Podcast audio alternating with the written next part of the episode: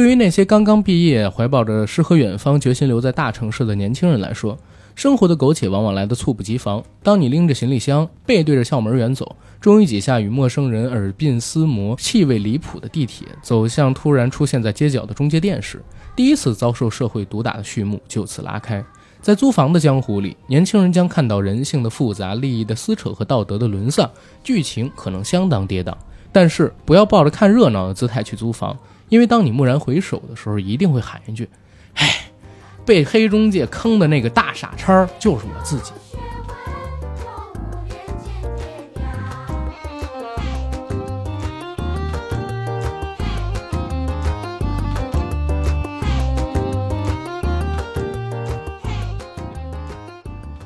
Hello，大家好，欢迎收听我们这一期的硬核电台，我是主八根，我是 AD 钙奶。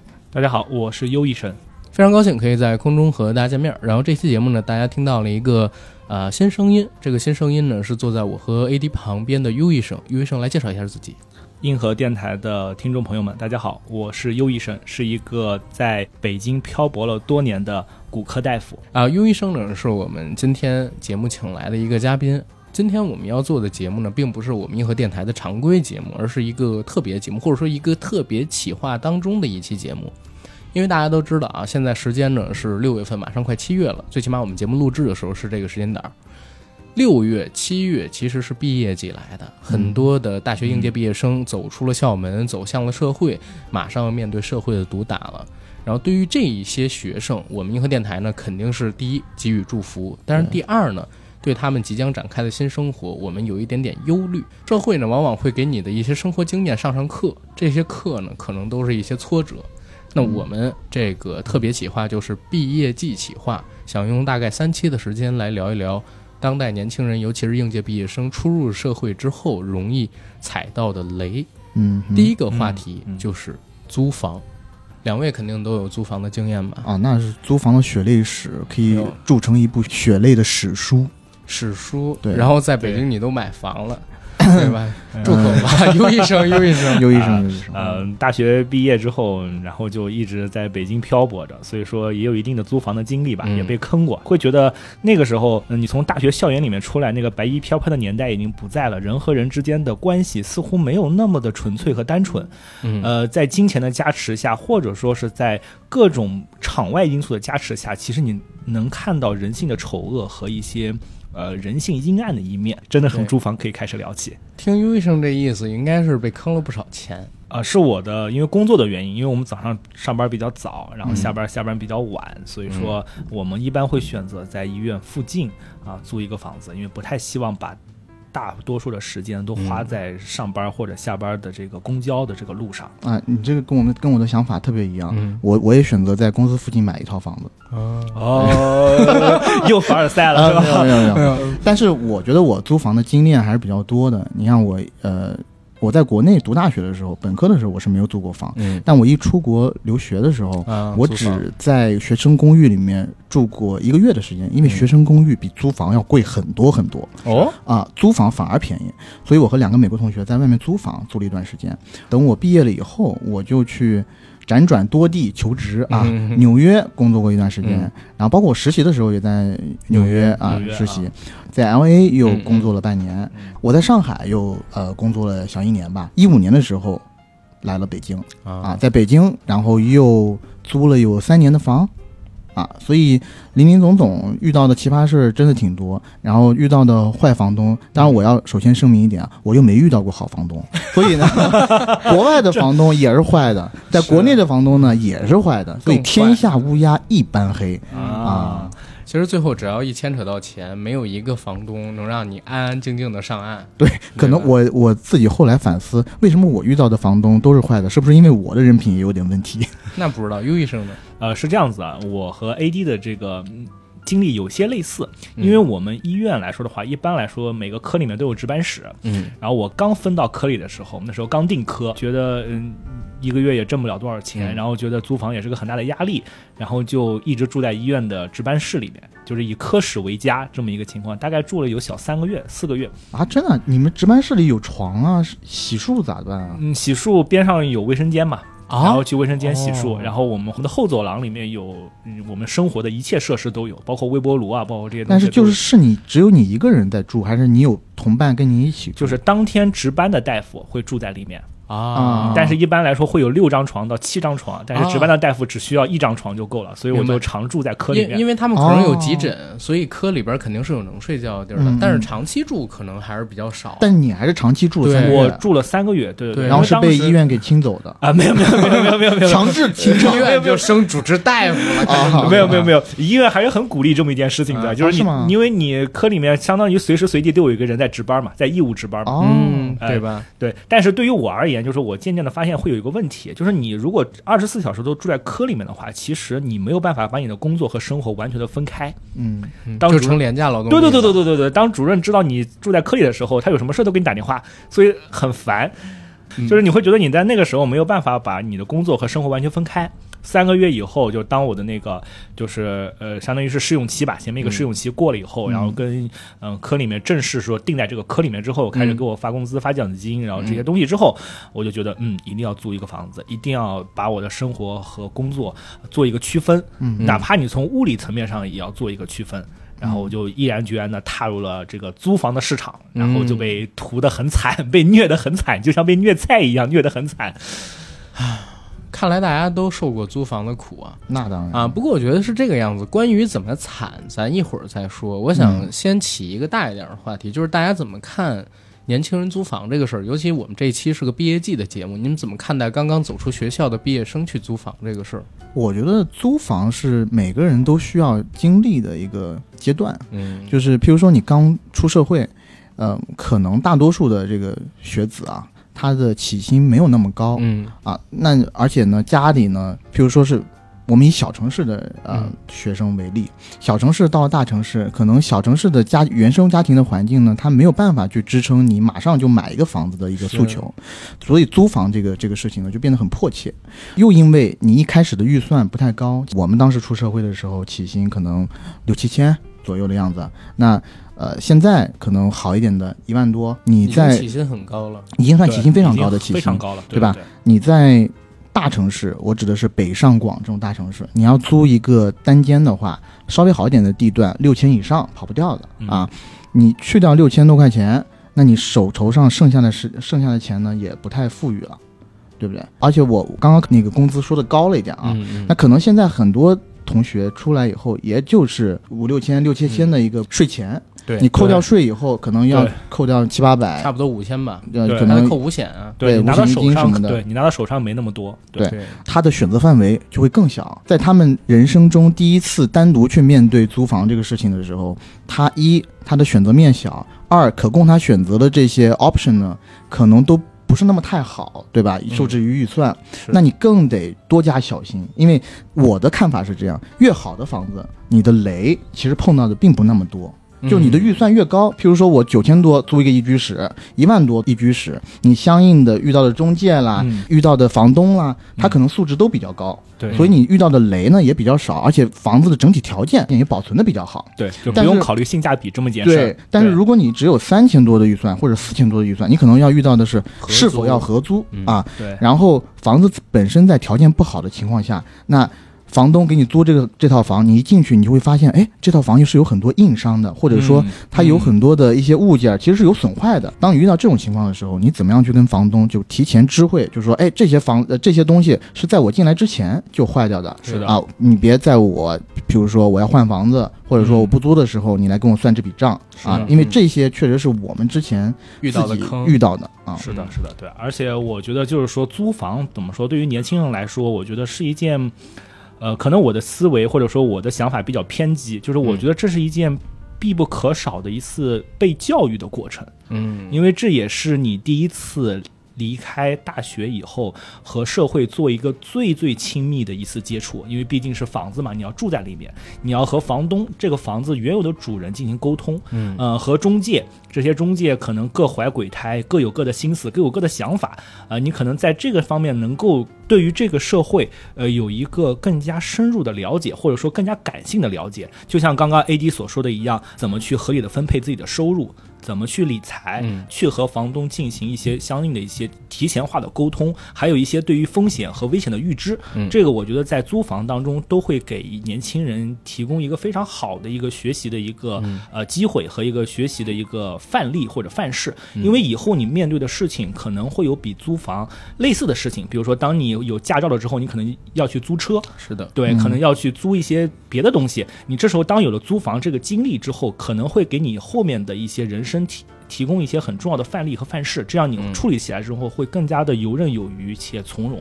对对，其实租房这个事儿，在我看来也是一个很多人避不开的事儿，因为就像 AD 说的，我们绝大多数的这个大学毕业生，他毕业之后的起薪是不足以让自己去买房的，嗯。对吧？家里边呢也不太方便，让你第一次就直接在这个北京、上海、广州、深圳这样的一线城市嗯。买一套房。但是呢，租房因为实在太乱了，尤其现在国内你说黑中介也很多，黑房东也很多。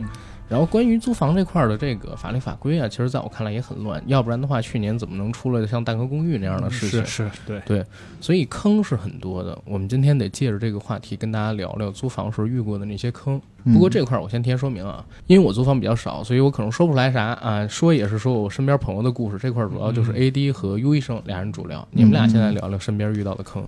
首先我就说说我自己身上遇到的坑吧。我觉得我遇到的第一个坑就是在我从上海来到北京嗯换工作以后，我要在北京租一套房。嗯然后我租的这套房呢，当时的价格还不太便宜呢，一居室六千多，租在双井。嗯其实，在此之前啊，我刚刚也说了嘛，我在呃纽约、L A，嗯，然后包括我自己的学校那边都租过房，然后上海也租过房。上海的房东也不是什么好人，但是呢，我第一次在北京遇到这样的房东，我觉得挺挺让我震惊的。我遇到个什么事儿呢？就是当时确实我自己可能也大意了，嗯，我来，我对我没闪没，闪，对，就我来到北京的时候是冬天，其实我没有去关注它那个空调好不好用，因为北京冬天有暖气嘛，对吧？嗯而且我从呃南方过来，我第一次住进有暖气的房间，嗯我觉得这个房间特别好，特别温暖，你知道吗？嗯然后因为在南方要么就是靠地暖，要么就是空空调。对，靠空调，但对，我当时的那个消费水准呢，我还租不起有地暖的房子，所以 都是靠空调。然后我就忘了这一茬儿，我忘了夏天是要用空调来制冷这回事儿。所以等我租了半年多，转回头转到六月份的时候，嗯然后我发现这房子怎么这么热呀？对我第一个反应是，哎，空调是不是有点老？嗯我让师傅上来加了两次氟，嗯加完氟以后还是不制不制冷。师傅检查检查来就说，哎，这空调太老了。嗯应该是里面什么东西坏了，你嗯加伏啊加再多都没用，你只能把空调换一个了。但这个东西呢，我就确定这肯定不是因为我的问题让它坏的，嗯因为我整个冬天没有用过空调，嗯对吧嗯嗯我就去找了这个那个时候的房东。嗯我可能当时我租的时候，我也不是没有试，对而是因为冬天，我就算是它其实抽的是冷风，它也是制冷，也是制冷你知道吗？就这个确实是很蹊跷的一个事儿。对，我就跟联系了房东，房东呢第一次非常严厉的拒绝我这个要求。嗯就说啊，你这个房子住了这么长时间，我怎么知道不是你弄坏的呀？对吧？嗯嗯确实，如果我当时作为房房东的话，我可能也也可以以这个要求来去驳斥你的一些嗯，是的，正规诉求，因为确实很难讲清啊。对，已经很久了。对，又已经有半年多了嗯，但我就跟他。我就跟他说嘛，我就说，我就说兄弟，你看我在北京也不容易，一个月也交你六千三啊，你这空调呢，我半年多是没使过的，嗯因为都是在这个暖气的状态下嘛，对吧？你可想而知，肯定不是我弄坏的。而且呢，人家师傅也说了，这空调呢用你是很难用坏的，它只能是老。然后这空调老到什么程度呢？嗯它是个零二年的空调，哦，啊，十年龄了，嗯，对啊，你十几年，十你是一几年了。五年到的十几这个年对我当时小学时候的空调，你想想看，那个空调本来是白色的嘛，我一进去我说，哎，这空调颜色挺好看的，是个黄色的空调，包浆了对对啊，包了一层浆盘出来了。我家那个立的，就是我我母亲家那个立的空调，现在也是黄色的了。啊是吗？对。是的，就是它那个空调，我觉得再弄长一点时间，可能都有琥珀色。啊。所以呢，我就里边有只长颈鹿，长颈，我就跟他晓晓之以情，动之以理。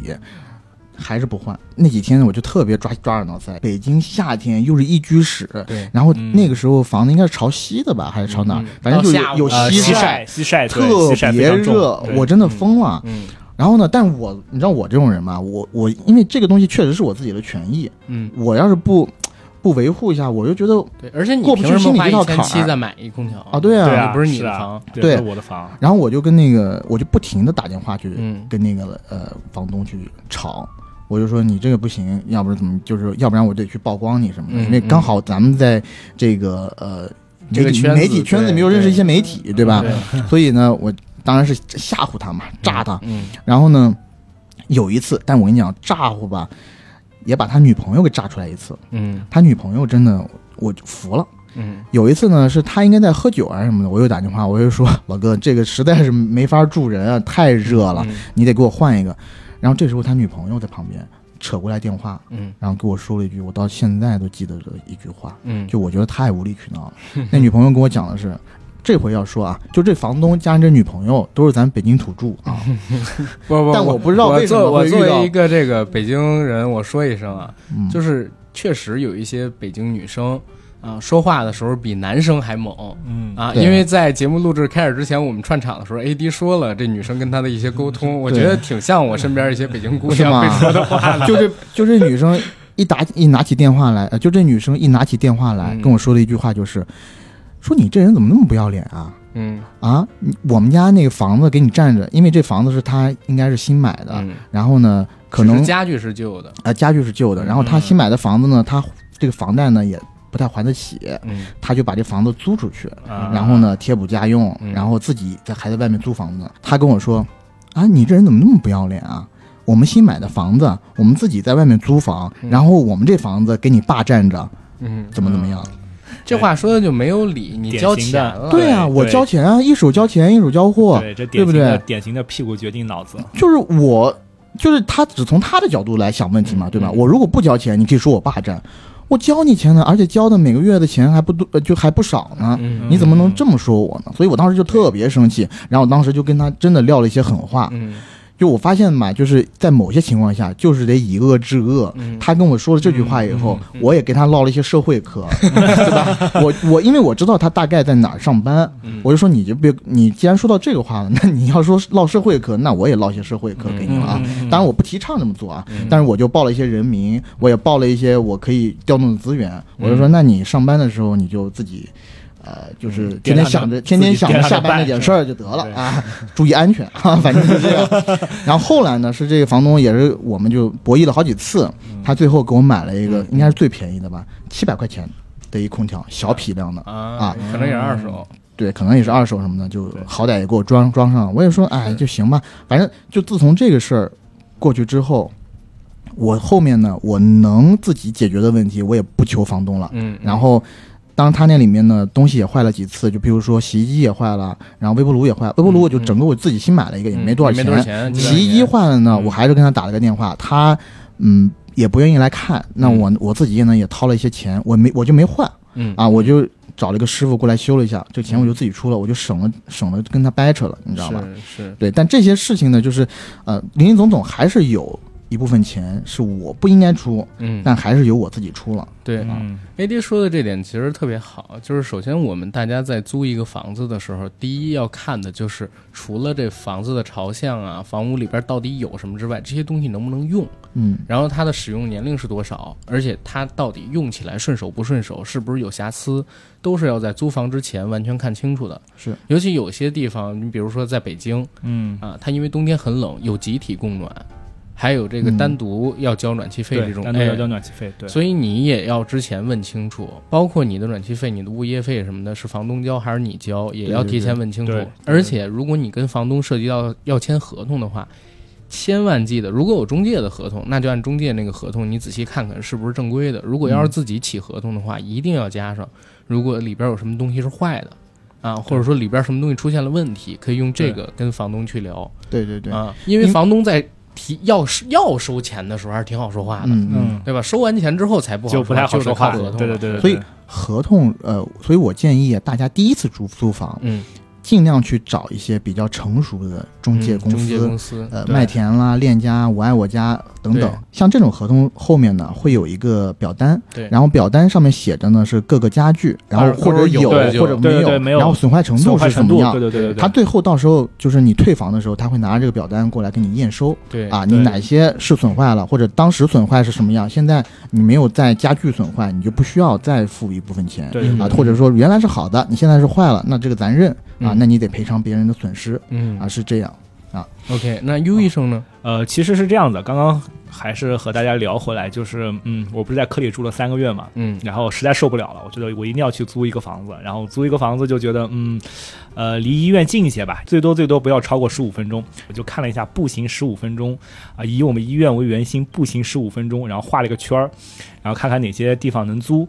然后就去找了一个，就是嗯，类似于像中介吧，应该当时的时候应该是因为医院门口的房子是这样子的，它有一部分房子归中介管，另外一部分房子它有一些类似于像是呃这些业主们家属房。对这些这些业主们或者说家属房，他把这些房子集中起来，然后给一个人管，嗯，他是你直接对接那个人就就可以了。啊明白了。对对对对，他一个人管一片房。对他一个人管一片房子，然后就是就是跟家属楼相关的这么一些房子。嗯然后当时我就去找了这个找了这个人，然后跟他对接了一下，然后说我想弄一个房子，然后我在这个科里面上班，啊，然后人家也。就是你在那个时候觉得人家真的是挺热情的，嗯但是这个热情是要打个引号的，然后就还没收到你钱呢。对对对对对对对，他还没有收到钱呢，你知道吗？就特别。对，特别热情，你知道吗？然后他就去，嗯，来跟我带着我看各种各样的房子，然后我看到一个三楼，我说很开心，因为，嗯、不是说金三银四嘛，对吧？嗯那种那种小楼，那种因为那边的房子都没有高层，都是那种六楼或者七楼的房子。公老公老老公房对金三银四嘛，然后我说三楼还是挺开心的，然后有一个呃卫生间，有厨房，然后一个小一居室，我还住得挺开心的。然后当时他就提出来给我挖了第一个坑，嗯。他说呃我们在外面租房子一般来说都是押一付三，嗯，就是一个月的押金，然后你交三个月的房租，然后每三个月每三个月去交。是，对，哎，他说你能不能先交一年的给我，就是先把一年的这整个的这个嗯。呃房租都给我，然后再交一个月的押金，相当于是一加十二嗯这样一个。然后我当时觉得就是嗯，就是嗯嗯男人嘛，就是 爽快点，你拉不下这脸是对第一个？拉不下这个脸，第二个就是觉得嗯，就是觉得就是有一种登门槛效应，就人家已经。带着你去看了各种各样的房子了，啊你觉得你觉得好像有一种那种嗯，我要成这么一件事的感觉，就是好像就是有一种心理，这其实这种心理大家要大可不必，就是说大家一定要去避免这种登门所谓的这种登门槛效应，就是呃，就是人家带着你去看这些东西，那是人家的工作，那人家的本职工作，人家应该就这么去做的。嗯啊，但是我当时就是哎年幼无知嘛，就是觉得人家都带着我跑，呃大热天的跑来跑去的，有个弄这个事儿，我说那就，然后再加上我本来也就不太想操心这么一件事情，就是男人嘛都有这么一个想法，就是说是哎呀这事儿赶快了了就行了就可以了啊。那我听出来了，嗯还是是口袋里有 W。呃你实在要是没有 W，他就他说了这句话以后就说，我付不出来啊，我没得付啊没有没有没有，当时是什么？你知道，当时是口袋里面的 W 还差一丢丢，啊然后那个找周围的同事借网贷啊？没有没有没有，这个 当时还没有网贷的，当时还没有网贷的，当时对吧？自现在的身体也不是很值钱，估计这个拍个裸照也、也借不来多少钱。不用不用拍裸照也能借的，信我。我真的是你妈的，真的我疯了！你妈每次必接网贷，必提网贷，这个这个差。然后就找同事找，因为毕竟刚进科室嘛，然后就找老资格的同事，稍微借了一点点，然后借了两千块钱不到，然后就是把这个凑齐了，嗯凑齐完之后就是付了一下子付给他，相当于十三个月的房租。但我有个问题，一般这种年付的话，他都会把你租金再降一点。当时有降吗？呃，当时确实降了一点点，很低，他就把零头抹了。你零头是多少？是十块呢，还是几百块？呃应该呃，应该是当时我印象已经不是很清楚了，大概四百块，四百到五五百哦，块。那太少了。你清你一次性交呃十二个月的，起码得抹个几千块钱他应该要抹掉百分之十，如果你一次性交一年的话，啊。没有，也没这种讲法。有的有的，因为没没有没有这种约定俗成的讲法。但是嗯譬如说，因为我最近嗯不陪朋友去看房子嘛，嗯然后他看的是三里屯那边的租的房子，啊然后嗯也比较贵嘛，啊呃，一个单间起码都要七千，然后八千左右的。嗯嗯然后他就说，他是主动问，他就说嗯。我如果一次性付十二个月，嗯。你可以给我免多少钱？嗯有的是能谈，有的是真的一点都一点谈不了。因为是这样，就是你不用跟他谈免多少钱，你可以直接就问他，如果我是半年付一个月呃一次性交多少，如果我是一年付一次性交多少，一般他都会在这种押一付三或者说押一付一的基础上，房租的基础上给你直接打个折，哎，我跟你讲啊，嗯，你这套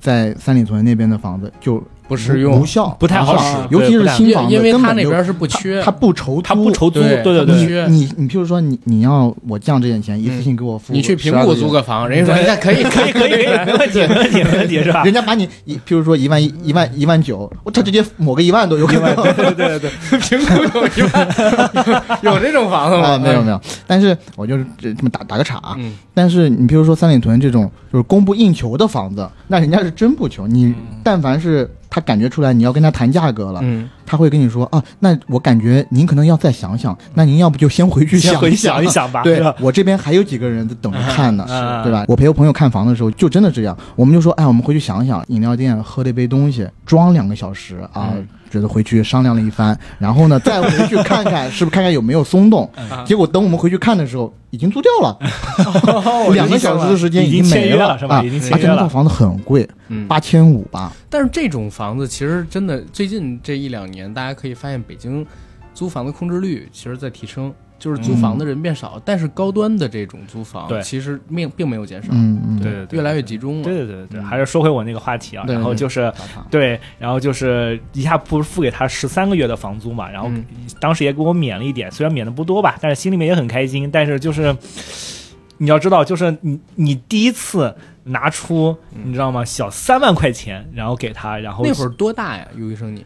我那时候的屋子应该是不是我说你年龄 二十直接跟你十，讲四五米，没有没有没有二十二二十三。啊，就刚刚毕业的时候本科毕业就去，嗯，这段租房可以不放进去吧？啊就是我我我我十三岁上的大学，然后我是八年制，然后我二十二岁，你是你是中科大的吗？呃，我少年班，中科大少年班学院的吗厉？害厉害厉害厉害，我妹妹呃，待会儿讲，我妹妹也是中科大少年班学院的，但她是是那种正规上上学进去啊啊啊啊啊！对，然后我我对，所以说就到这边来了。厉害厉害厉害！正经点那个我我现在顶呱呱。我我现在给你备注上面加一个中科大少年班，现在就开始改备注了。没有没有没有没有这个没有没有没有，就我们接没有没有。我们接着说就行了，接着说就行。了。然后当时因为你还很年轻嘛，然后这个社会经验也不是很足，嗯。然后就是当时拿出三万块钱的时候，然后去租房的时候，一下一把交过去的时候，就是第一个感觉也是心里面在 心里面在滴血的那种感觉，真的是啃了一个月的馒头，然后到了下个月。你你发工资的时候，你才有这个机会喘息一下，那么一个情况。嗯，然后当你住进去的时候，感觉确实是哇，终于有个自己的小家了，或者说终于有个自己的房子了，很开心，对吧？然后就就是终于个人的欲望可以得到解决了，是不是、啊那个感觉一样，是吧？个人欲望 有点奇怪，就是我理解。我理解理解，理解不能总要夜壶。对对对，不能总要夜壶 call back 一下，这 call back 一下，是是是，然后嗯，但是就会你会渐渐住的时候，你就会发现一些。一些问题，真的是一些问题，就是你当时签的时候，确实觉得太草率了。就当时那一下的时候，嗯嗯，因为我们渐渐渐渐的发现，就是那个屋子暖气不太好，嗯。就是暖气不是很足，因为我那时候是十月份，你想想看，我是嗯。呃六月份毕的业，嗯。然后在呃医院里面，就是在科里面待了三四个个月，对对我大概是十月份10月11左右，对十月十一月份左右开始租的那个房子，然后渐渐渐的北京天气就十月十一月份就开始冷了，入秋了，入秋就开始冷了，然后那个房子的那个暖气就不太足，那个暖气还是那个老的那个管线，哦，你租的那个楼，因为在医院附近，所以以前的可能是家属楼，对，所以它是比较老的那种，那种叫板儿楼，就是北京板儿楼是指大概是七层以下的那种楼。嗯。对对对对对。然后它不像那个，就另外一种楼是塔楼，它像个宝塔一样，就每个人每一个户占一个角，它不是这样的，它那个板楼就是个四四方方的一个楼，然后是一个单元门，一梯三户或者一梯两户这样子的。对对。对对对，然后你发现那个暖气就不太好，然后晚上的时候可冷了，就是那个就是。半夜两点钟以后，那你摸那个暖气，那个暖气片基本上就是凉的一个状态，对，嗯冰的一个状态，那个就很痛苦。你想想看，我是从南方过来的，就已经很痛苦了，嗯北方的冷那更痛苦，没有暖气的冷更痛苦。那这是第一个问题，然后第二个问题就是当时其实也没有仔细的去检查每一个呃家具或者说每一个呃电器的问题，然后发现那个热水器。电热水器，因为北京它本身水碱比较大，嗯，它那个对对对。它那个热水器里面会有很多的那种水垢。水垢，嗯对对对，然后当你用的时间比较长以后，你不去清理它以后，你不去清理它以后，然后你打开之后，它就没有办法加热，没有办法加热，所以你洗的澡水也是凉的，这个就很恶心。冬天在北京洗凉水澡，对对对对对对对对，你会感觉自己当大夫还是有一点作用的，是吧？能给自己治一下那个感觉一样，是吧？因为那种老的家学有所长。属楼是这样的，那种老的家属楼你知道吗？它的那个热水系统啊嗯都是独立的，啊，对啊，是啊知，道而且就是它时间长了以后，它那个管径比较小，它水压不够。对它水压不够之后，那种燃气热水器它是需要流一下定的烫流速。下对对，对，一它一定要热对对对对，一下热一一下烫下冷，一下热一下冷冷一下热一下冷。对，最后我就是觉得这是很闹心，租的很闹心。最后我就到什么程度？我就是嗯，把这个东西当成一个宿舍了，然后我就在科里面洗好澡，然后叮铃咣啷叮铃咣啷再回来。对对对，对甚至有的时候就冷的时候就不回那个地方了。对，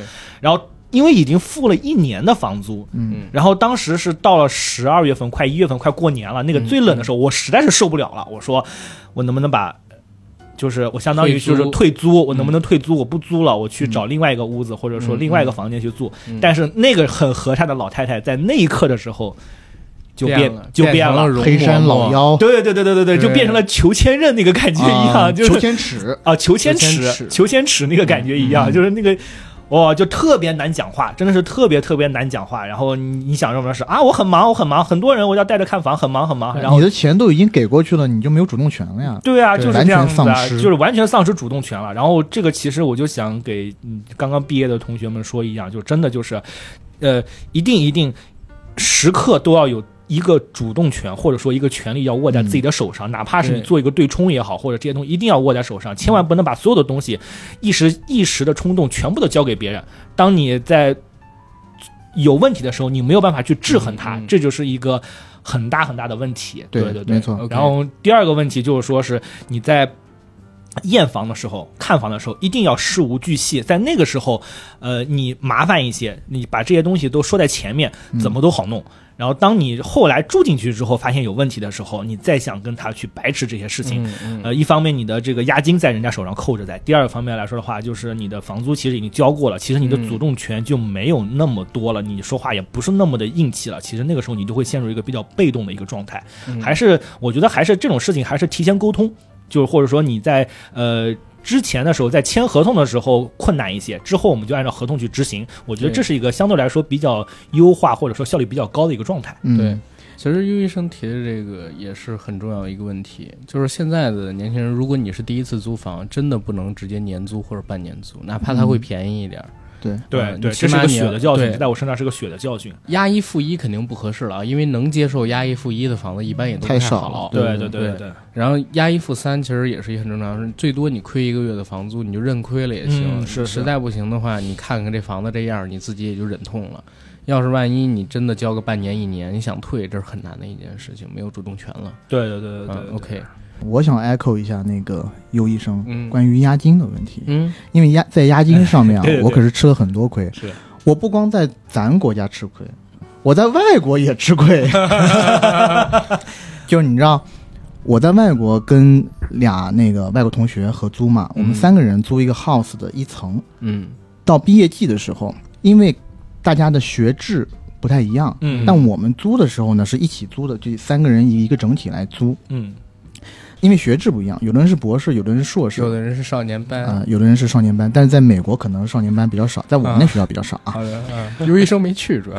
对对对，所以每个人都有一个义务，嗯。或者说有一个任务，就是当你从这个房子退租的时候，因为别的人还没有退租，嗯。你又是要有一个整体来跟房东签的。你有一个义务，就是你要在一定时间内要找到承接你这个房间的人，嗯。就是美国叫 sublease，就是你再把你这个房子再嗯找一个下家，对下家把这个时间给补上。补上，对对对，你一旦有一个空档的话，嗯就会起到一个问题，就是你这个房租的，你这个房间的房租需要其他的人来呃衔接，或者说或者说去去分摊。嗯嗯但是你知道吗？大家都是学生，而且包括美国的那些学生，有很多人也都是拿着学贷、嗯拿着贷款来上学的。贷款，对对对，其实他们一成人以后，其实那个家里头给他们的这个资助啊就很少了。嗯嗯所以对于他们来说也是个非常大的负担。然后那一次，我就出现一个情况，嗯我要从我们学校那边要去天使之城了啊。然后呢，在此之前，我就找了一个中国学生，因为我虽然是跟外国人合租的，但是呢，我再去找一个外国人去 sublease 我的房子呢，嗯我觉得还是有些麻烦。嗯，而且呢，我当时在那边也个也有个几年哈，对吧？然后我认识了一些中国的学弟学妹啊什么的，我觉得给他们比较方便，而且呢，呃，我那个房子呢，一个是位置还比较好，二一个呢，呃，两个室友都是我们那个学院的，就是师哥师姐，有的是读博士啊，都是学媒体那块儿的。嗯。我说，哎，你咱作为中国人和这些外国人生活在一起，还能练口语什么的，所以呢，很快的就有人愿意过来承租我的房子，但是没想到我们那个房东竟然跟我作妖。嗯。嗯。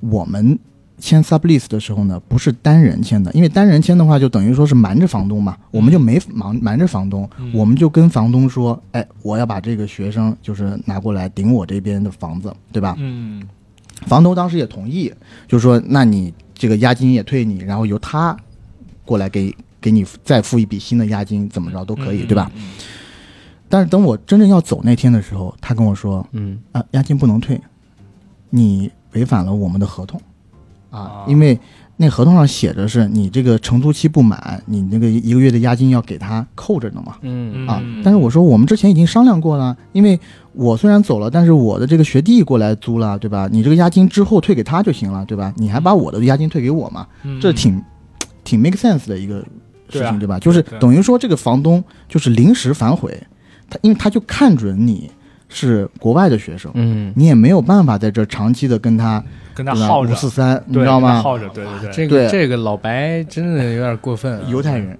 犹太啊，人，女的，嗯。大概五六十岁，经常来的时候抱条狗，一身狗味儿。对，当之前呢，我们觉得还是人还是可以的啊，而且他在那边呢有好几套房产，嗯嗯，就靠收租子赚钱。嗯嗯但是我就那一次，真的，我我我就强烈的说，我就不行，嗯，对吧？我就呃，我我就跟他掰扯了好几回，我就说不行，嗯这个这个不行，那个不行什么的。嗯但是因为他反悔的时候时间点呢有点不太好，他在我最后一个月给他交房租之前反悔的，嗯你知道吗？嗯嗯，我索性我最后一个月我就不给他了，嗯。我这个钱我就不给他了，我就说那个押金就抵我最后一个月的房租了。嗯。因为美国给他钱是开支票，你知道吗？啊，啊嗯，而且支票给出去的时候，你可以跟银行讲那张支票作废什么的，他就可以就就就不能用了，啊，对不出来钱，对不出来钱。对不出来钱，对。对，所以呢，我其实有点忘了，我是已经给他开了支票，还是支票就压根就没给他。嗯嗯。反正他就不行，就一直在给我打电话，还扬言要告我。你知道，作为国外的学生，在落不了社会科了，也落不了社会科了，而且国外学生在那边很怕遇上这种事情嘛。嗯。你本身在那边，你的签证就是学生签证。而且马上面临着你要去找工作的话，嗯你是转成一个叫 OPT，就是可以去工作的这种签证签证。公公签，对。对，工签。而且嗯。我当时呢，在学校里面，因为有几份工作，嗯。我我已经有了那个美国的那个 Social Security Number，就是什么叫什么社保号码。社保号码，对，这个号码呢，就是就相当于咱们的身份证号，号一样对对对，身份证号，这社保号码它有，因为啊之前我租的时候就有一次是干嘛，他就要了一份复印件过去，我当时也不疑有他。信，用记录之类的，对我当时也不疑有他，我就给了他了。嗯。我当时很怕他把这个社保号码跟这个什么案件勾连上，对，起诉我什么的。到后来还是我去我们学校的那个有法律咨询中心嗯，去咨询了这个事儿，嗯。法律咨询中心问了前前因后果以后，就告诉我别怕，你嗯放心大胆的走。他敢告你的话，一是他站不住脚，嗯。二他敢他敢告你，你就给我们打电话，我们嗯派律师跟你打，你人都不用到场。嗯。啊。所以我当时才有了底气，才嗯一骑绝尘去了天使之城。啊。对，然后自从自从就是吸取了这个教训以后，我在呃上海、北京两就是两次租房的经历的后期，其实呢我都留了个心眼儿的。嗯比如说我在上海，最后也不是遇上那个房东嘛，房东也是以各种啊、呃问题为由来去克扣我的押金。嗯，我当时在上海还是跟他唠了一些社会课的，但在北京呢，因为我提前就提放了，因为呃空调这个事儿，对吧？我就知道这个房东估计在最后得跟我作妖，嗯得跟我说你这个对吧？有这些问题那些问题，因为我怕他到最后跟我说啊，那你这个空调是我给你换的呀，对吧？你这个钱我是出的，出了七百多块钱，你最后那个押金里得把我七百多块钱给扣掉，类似啊嗯这种东西嗯。所以我在最后一次交他三个月房租的时候，我就使了个小计谋，嗯我就跟他说啊，那个求情，我说啊，因为那个我最近换工作，然后青黄不接，然后家里有点事儿，我的钱呢都给到一个都投到另外一个东西上面去了，所以呢，我能不能一个月一个月的给你钱？我还是给你钱啊，但是我一个月一个月的给，嗯，所以我也是给到最后一个月的时候，我就干脆就不给了，我就说，因为你那儿有押金了，那个最后一个月的押金就直接抵我那个最后一个月的钱。哇，我直接你好厉害啊拔了就走。了你你很厉害，你很厉害，当然这个很厉害。这个不是说教大家诈啊，只是说你当你发现，当你发现这个房东确实在跟你之前的交往过程中有这种特别不光彩的一面的时候，嗯那我觉得你得胆大心细。你得胆大心细，你得要留一个后手。对啊对对对对对，这个是，哎呀，这个要早就早要早认识 AD 就好了，那但我的那个我的押金就不会被哎骗走了。但是我刚毕业的时候，，AD 也没有这个。对我当时也吃了不少苦，但我为了这招，你得拉得下脸来。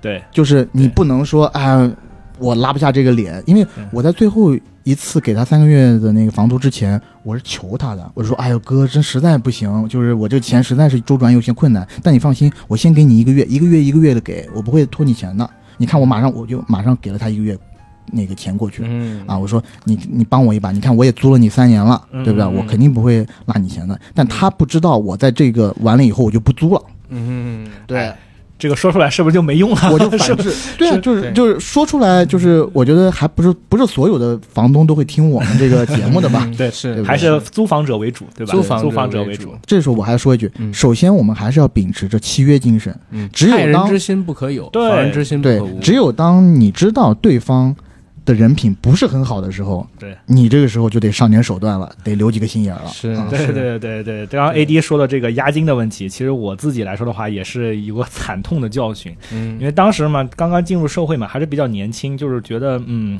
就是觉得人性是温暖的，就是有这么一个，就是你会觉得你还你你会觉得你人性是温暖的，你是因为经常被护士姐姐温暖，没有没有没有，那时候一腰还不太好，哦腰还不太腰还好不，太我好。真惊了。温柔乡里出来的呃，优医生是这样，心是冰冰的，脸是圆圆的。啊。嗯嗯，进入社会之后，还是觉得人性是温暖的，因为再加上我本身这个职业，也就是在大学里面受到的教育，其实也就是说是你要以一个最大的善意去揣测别人，嗯不要以最大的恶意去揣测别人。其实当时我们就是去教我们的，但是我们就是呃进入到社会之后，我还是秉持着就是说以最大的善意去揣测别人，就是还是呃。就是还是那个老太太的那个例子，就是我实在是咬着牙租了一年，租完一年之后说好了吧，终于可以退租了吧，终于可以不租这个房子了吧，嗯然后又签了押金的一个事情。对对对对，嗯大家都知道，就是说你如果说你不租这个房子，你最后其实要把这个房子打扫干净，嗯嗯对吧？然后我就在家里面，我就不嗯当大夫嘛，反正就是也爱干净，反正就就就扫呗，就是不停的扫，然后把这些东西打扮的漂漂亮亮的，然后那个东西弄好，然后老太太来来了，来了之后你会觉得就是说你会跟她说，哎，你看我把这个也弄干净了，这个也弄干净了，这个也弄干净了，然后你会你理应的就会感觉到啊，她应该会啊、做的还不错，是吧？嗯就会退我这些东西，或者说退我押金，但来了之后，老太太完全就是。在各种各样的挑刺儿，你就明显感觉到她在各种各样的挑刺儿。哎呦，这个沙发，这个这怎么是这个样子的？然后这个这个这个床，这个脚怎么成这个样子了？嗯然后这个就是他会挑各种各样的刺儿，各种各样的刺儿，他根本看不到你在呃给他打扫的干净，或者说规制的比较整齐，然后为下一位租客或者说提供一个比较好的一个就是租的环境吧，或者这些，嗯他其实看不到这些东西。嗯嗯然后就以各种各样的理由，各种各样的理由，然后就是嗯没有退这个呃押金，他是全都没有退给你吗？还是克扣了一部分？一分钱都没有退。一分钱都没有退，一分钱都没有退你就跟他闹嘛？你个子这么大，你可以打你知道吗？那？个时候你要就是，他是个大夫，你知道吗？就那个时候你知道吗能医闹。不是不是不是是什么 问题是是什么原因你知道吗？就是是什么原因？就是说，因为我们那个楼，就是说在医院边上那个楼，其实里面不仅租的有大夫，嗯还有过来看病的病人，啊，就他其实就是影响就真的对对对对，就是病人他也在那个，就是有些人，比如说他要过来住院住一个月，那嗯那他不可能在里面陪护陪一个月啊，他边上要嗯租个房子，然后给这个呃病人去做菜啊、烧饭啊是这些东西，嗯他会租在这个里面，然后你就经常能够在那栋楼里面看到你的病人，或者是你的病人的家属对熟人的家属不行。对，所以说当时对对当时也是在一种嗯当时也是在一种就是哎就是。端着自己的那个感觉一样，嗯就是觉得要保持一种所谓的 decent 那个那个状态，你知道吧？然后就是然后最后就觉得，哎，算了吧，我也没这功夫跟他闹，我也我也没这这个这个东西跟他闹。嗯然后最后就其实很惨痛的教训，就是押金一分钱都没有退我。那你这个呢？我作为，哎，其实我刚刚想讲 作为大哥，但但你比我大。但我想讲，首先你保持整洁这点是好的，嗯但是呢，你也不用过于保持整洁，因为啊，呃，我们正常来讲，你退租的话，押金中间有一部分是清洁费。就你保持的再整洁，他也得找阿姨嗯去里里到外清扫，或者是消毒一遍是的是的是的你只需要保持整洁，你不需要去做一个特别细致的大扫除什么的，嗯这没必要。对对啊对对对，当时就太年轻嘛。对然后呢，一分钱不退给你，这个铁定是没有道理的，啊，你一定得要去跟他掰扯掰扯。你虽然是医生，但你也有一个属性，就是对你也是个人啊。对，对这个就是我想跟就是想跟就是说要踏入社会的嗯学弟学妹们，其实要说的一件事情，就是说是就这么多年来我租房的经验，或者说是我在这个社会上被毒打也好，或者混的经验也好，就是如果说是自己的利益，一定要去争取，嗯就是。属于自己的利益一定要去争取，那那部分可以属于自己，或者说可以属于别人的利益，那你去争取也好，或者说不去争取也好，也无可厚非。嗯嗯嗯但是有一条底线，就是自对自己的利益一定要一定要去维护好。就是我自己也反思我自己，就是说你自己的利益你自己都不维护，那那那嗯。对吧？那你嗯跟别人说有什么意义呢？对不对？嗯其实就是这么一件事情。对包括你以后在工作上面来说，也是这么一件事情，就是属于你的工作的成绩，一定要去争取。你自己都不争取，那嗯，那那那就再换句从领导的视角来说的话，那你自己都不争取，那我帮你争取有什么意义呢？吧？对对对没有意义，嗯没有任何的意义。对你这句话讲的特别对，特别好，对，就是呃，因为咱们之前在学校里面，可能有老师、家长都为我们着想，嗯对对对但是你一旦进到社会里，对。不好意思，没有人女朋友替你着想。就分了。对对对对对对。对，啊，但你讲的这个确实也是，确实也是一个事就实。是这个我们在最开篇的时候，本来是想给广大的这个呃毕业季的朋友们送上一首歌，就是“分手吧，我们分手吧 这话就说的，虽然我们都经历过这样的对痛苦，大部分不要啊”。大部分在校园里的爱情是没有善终的，当然，最后修成正果的这部分，我们也特别祝福，也很羡慕。对嗯但是进入到社会里，确实因为种种原因啊，可能很难最后走在一起。就在一起，但是我们又说回来啊，就是在租房子或者说在你工作的时候，就是确实你的权益只有你自己最 care，其他人都不会替你想的，甚至是你不说，别人都不知道你有这个诉求。对，嗯所以你得说，你得发声。，对对对对对对对，两位老哥呀，其实你们两个现在已经摆脱租房了，对吧？嗯，但是我跟你们说，我现在正在被坑，嗯因为我自己仔细回想了一下，你是我现在被你那个女友坑吧？啊、并不是，我最近啊，真的是发现有一个问题，嗯就是我现在不是去那个有有两个问题吧。第一个问题是，当时我是奔着做节目方便，而且我不用上班儿，嗯所以我把房子租到了传媒大学那边，因为我觉得那边就是影视资源会比较多。嗯，然后到那边去结果你搞错了。不是，结果我发现，因为 AT 他他妈的住这边，他又没有车，他去我那儿很不方便，你知道吗？然后我就每次都得开车来找他。你得说清楚，你讲的好像我住在六环以外，呃，东山树，东山树，啊，然后 不要捧杀我，不要捧杀我。啊，大兴八宝山国际机场八宝山，八宝山，八宝山，对八宝山，对，八宝山。然后主要是我呢，有两个问题。第一个问题是我一定要跟这个我们现在身边的年轻的朋友说清楚，如果你是第一次租房，或者你刚刚踏入社会，其实相比起，嗯，你用便宜一点的房租租一个特别远的房子。还是要找一个哪怕小一点，甚至跟别人合租、离公司比较近的房子更好一些。因为第一，你晚上有更多的时间可以去学习、消遣，跟朋友一起聚会，扩宽自己的人际交往圈。没错，没错，第二一个呢，真的你会发现在北京，因为尤其是北京啊，因为上海它不像北京这么大，嗯，北京这样的一线城市，你通勤起来一个小时、两个小时的路程太可怕，太累了。对对对对对对对。我之前在上海的时候，我是住在浦东，然后我工作的地点在人民广场啊，明明天大厦，哎，叫明天大厦，是叫明明天大厦。明天，对，我去过。嗯，对啊，是吗？哦，对对，上次去，对对对对对，是。呃，我在浦东呢，要去人民广场那儿呢，我要倒一路地铁，其实总共就六站路。嗯。不太远，对吧？嗯然后呃，第一第一趟地铁坐两站，然后嗯到那个世纪世纪大道站换乘，然后坐一号线再到明天广场。短短的六站路的时间里，每天早上通勤的时候，你知道有多痛苦吗？我每天早上的时候，我就想起那个陶喆那首歌，嗯挤在公车像个沙丁鱼。然后你该在车底，你不该在车里？我在我我在地铁上的车里，我就被死我我在地铁上的车里，我就被压死了。从你的人性来看，你应该在车底。对就是就是有的时候，譬如说，因为呃，我记得我第一趟路应该是六号线，嗯六号线太多人了，就他那个那个人队伍啊是排着，就是排到了那个呃墙壁，然后还拐弯儿。嗯然后每次上去的时候，有的时候真的早上一上去，嗯譬如说我没站稳，对吧？嗯人是一只脚还没，一只脚是离地的，然后整个人是倾斜状态。嗯哎，我就倾斜状态 保持两站，然后又下去了，又被人潮推下去了，一动不动。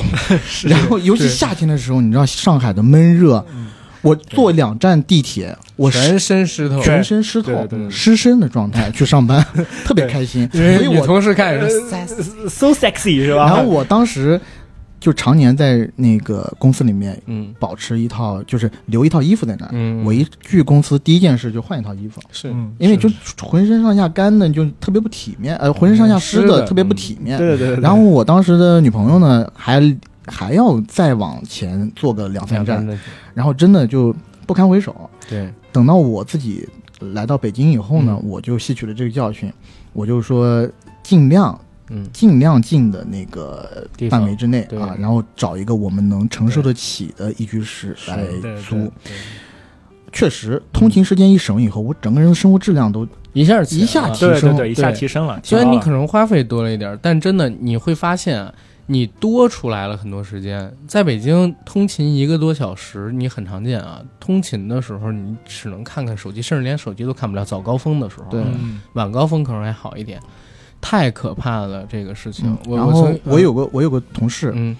他最近也租在我们家嗯。旁边了，但他租了个老小区啊。呃，因为我们因为我现在住的地方和嗯我公司走路二十分钟，嗯。骑自行车最快的时候我算过啊，嗯。六分钟就到了，嗯。所以很近嘛。然后每天早上，比如说我十点半、十点到公司，嗯。我可能九点多从家里出从，家里出来，很富裕，很舒服。然后我原来那个同事，你知道他住哪儿吗？嗯，他住丰台，六里桥还是什么地方？然后长途长途汽车站是吧？然后从他那儿就是坐地铁，坐环线，啊，坐十号线，坐十坐地铁号环线，坐到我们这儿，他坚持了整整两年哦，嗯，每个就单程要一个多小时。他是租房吗？他租房，哦，那挺可怕的。你知道为什么吗？是因为那个姐姐呢，她一开始，呃，她也是留学回国的。嗯嗯回国以后呢，但我不知道他可能没有赶上，就是他第一份工作没有让他落户，嗯，所以呢，他当时不能在那个北京买房，嗯嗯，他家里还趁了点钱。当时啊，他家里还趁了点钱，就在燕郊那边嗯给他买了套房。哇，那然亏死后了现在。那腰斩，现在现在亏死了，对，然后然后腰斩了以后呢，他就不得不在北京这边自己租房子。嗯。然后租房子呢，他有一部分薪水呢，还要去还燕郊的房贷。卖啊。卖了得了，现在。对啊，直接直但接就他肯定不愿意啊，你就是你卖了，你就真的是生亏一半钱。他现在就是现在还 hold 着这个房产，还是带着那么一丝的侥幸心理，嗯之后啊。房价会再涨上去嗯。啊。太难了，燕郊所以他坚持了两年，你想想看，每天呃六点钟一下班，他就准时走，嗯。你知道为什么吗？嗯，因为他要如果再晚的话，到家就太迟了。嗯不是六里桥不至于吧？六里桥可能五十分钟差不多能到啊。没有，就是他跟我说是是一个多，因为他说是在六里桥站，嗯，但是啊对，嗯可能他住六里的地桥那个还还离那个站点还有一段距离。六里桥如果要到你们公司，首先得倒几趟地铁。，对，然后六里桥那个地铁站，我不知道你去过没有，没有因为它离那个西站较我就比较少对去。对因为它离西站比较很近，对对对，所以它那个地铁站特别奇葩，特别大，你知道吗？离就是你走得走好远才能出那个地铁站，然后才对能。啊它是相当于是一个铁路，然后地铁对再加上一个长途汽车站的一你个换怎么也对乘中心。那块儿这么了解？呃，因为我嗯，以前坐那个火车来上这个对对对对对是吗？我们坐火车不是都到南站吗？你怎么会去西站？那个时候还没有高铁，哦，对，那个时候还没有你是一五年回来的，人家是十零十三岁就上大学了，对，零几年，十三岁就上大学，OK OK，对啊 OK，对，然后不还有个段子嘛，说什么早高峰时的一号线，大家不要吃早饭去做嘛，因为真的会被挤吐了。对啊，是吗？那那个时候特别恐怖，嗯因为那时候六号线还没有修的时候，就是另外一条呃东西线对还没有修的时候，那时候东西线就一号线一条线，对那个是太可怕了。然后还可以给大家讲一个这个例子，就是。我们当时做课题，做完课题之后，我整整做了快小三个月的一个标本，就是嗯做完之后是放到那个载玻片上，然后拿到生命科学园去那个拿显微镜去看。嗯我想插一句，就是我刚你听到你这几个词汇，载玻片、标本，嗯，离我太远了，就是我崇敬，我崇敬。你啊你多去几次那个优医生的那个直播，你就知道了。好的好的对，然后当时我们老板让我背着这个标本去生命科学园，我就记得有一个地铁站叫西二旗，我在西地铁十三号线上在西二旗，我靠，然后我做了半年的标本，直接在被地铁的人流挤碎了。你知道西二旗是哪吗？我知道在嗯，呃北边嘛，对吧？，那西二旗是这个样子啊。西二旗那边呢有很多大的互联网科技公司，啊，IT 百公司度啊、新浪啊，然后包括快手啊什么的，现在都在那边。但是哪怕以前快手没有的时候，也有特别多就是大型的互联网公司，所以导致很多年轻人都挤住在苏尔西二旗，然后在那边上班。嗯啊，然后那个地铁线也是特别挤的，而且西二旗的房还比较便宜，有好多在中关村上班或者在哪儿上班对对都住那儿愿意住那儿。啊然后你知道吗？我我们老板直接骂了我一个月，就是。半年做出来的标本，花了钱做出来的标本直接全部弄坏了，然后特别打个车不行吗？然后特别搞笑，你知道吗？就嗯西二旗的后面那个地铁站叫上帝，啊，我，我就是上帝那边，对我第一反应是上帝，我要去见上帝了吧？那个感觉就是那个感觉。很可怕。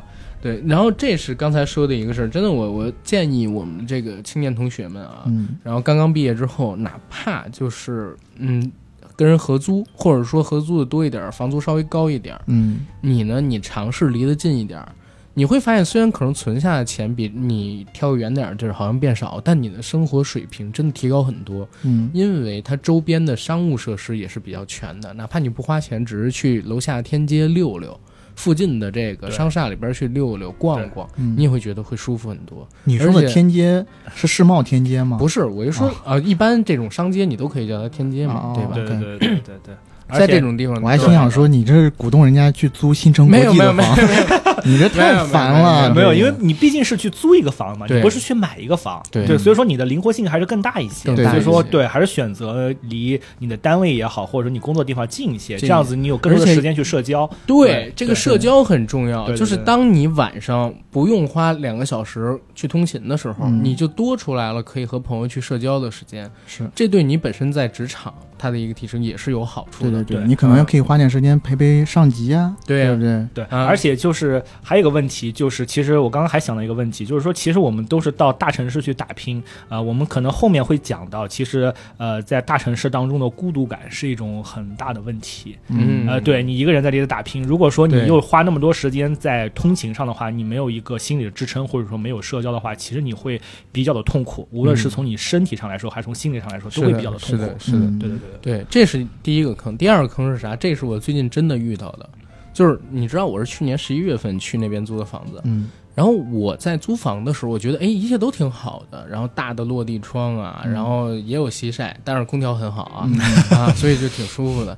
但是呢，我有一个点没有关注到，嗯那房间里有蟑螂，啊，啊你知道吗？就是你在租房看的时候，它不会太显现出来，嗯或者说你基本上看不到。嗯。但是当你住进去之后，可能住了一个月、两个月，有的时候晚上你在那个呃企业上卫生间的时候，你突然发现，哎，卫生间里有小强，嗯。或者说你在某一天在厨房做菜的时候，你会发现，哎，地板上有小强。嗯。虽然它不多，嗯。但是这个东西真的很影响你，而且嗯。尤其当你身边如果租房的人是个女生的话，我相信有蟑螂这个事儿是他很难接受的一，点接受不了。如果你是一个男生的话，等你有了女朋友，你的女朋友也很难接受这一点。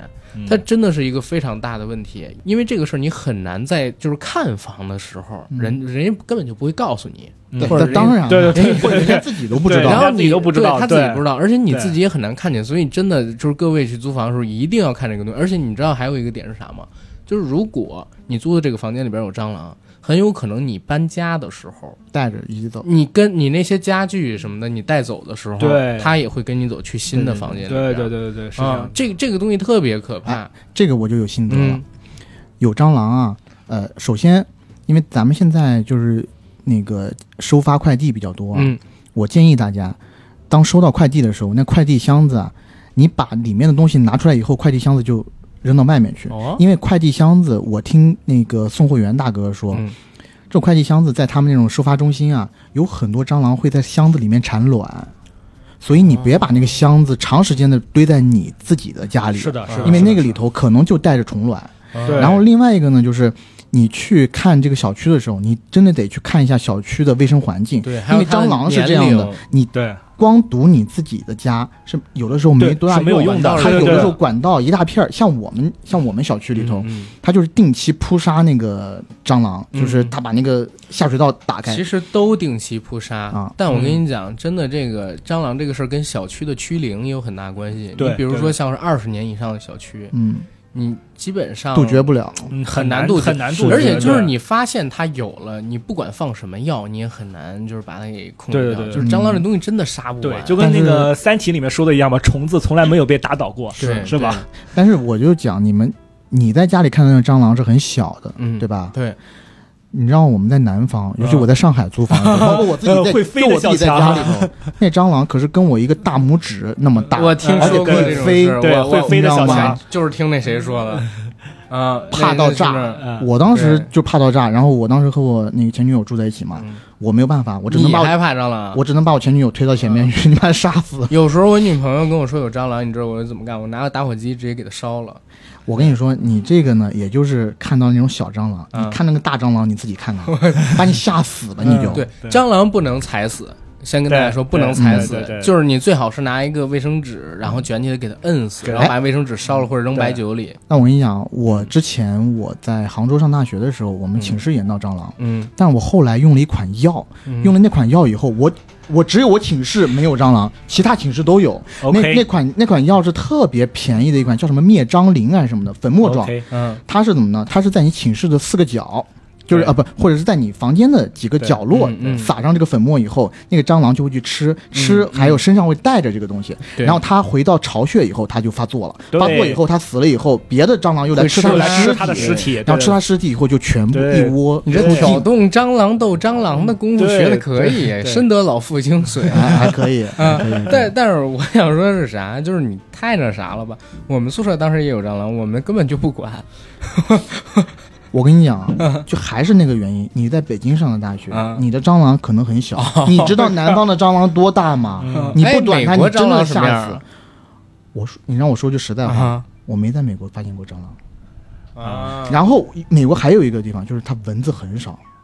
啊，因为美国的像一些城市里头啊，包括一些好的小区里头，因为蚊子大部分是从水池里面，就水塘里面发的，有它会定期去在那个水塘里面扑杀。所以我讲真，我在美国待了两三年、三四年，在那个呃很少，真的很少，嗯而且我在城市里很少 L A 啊什么的都没有，没有没有，反而是那种郊区小的那种嗯。好的那种社区里头，你几乎发现不了蚊子。但是在大城市，譬如说在那个呃 city 或者是 downtown 嗯，市区里头嗯嗯卫生环境差的时候，它是有那种蚊子、苍蝇啊什么的。嗯太可怕了。太可怕了而且这个这个这个，我是大夫嘛，就是蟑螂它从你皮肤上爬过，如果你皮肤敏感的话，我们为什么要让蟑螂爬过？就是你晚上不知道嘛，可能晚上不知道，它就从你被子上或者从你身上爬过。如果你如果你皮肤敏感的话，可能会就导致过敏的，嗯这个还是要注意一下。对对，还是要。但我这，边又要 echo 一下了，嗯，，echo 就是我之前一直提的那个问题，就是